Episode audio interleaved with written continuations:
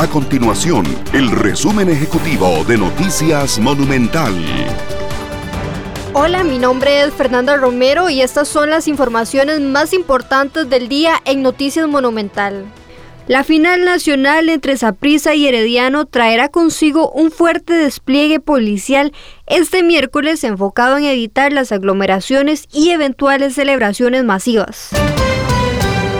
Grupo de 78 mil vehículos aún siguen sin cancelar el derecho de circulación correspondiente al 2021.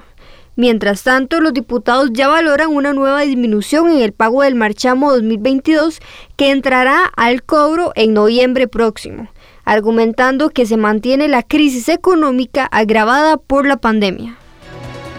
Estas y otras informaciones usted las puede encontrar en nuestro sitio web www.monumental.co.cr. Nuestro compromiso es mantener a Costa Rica informada.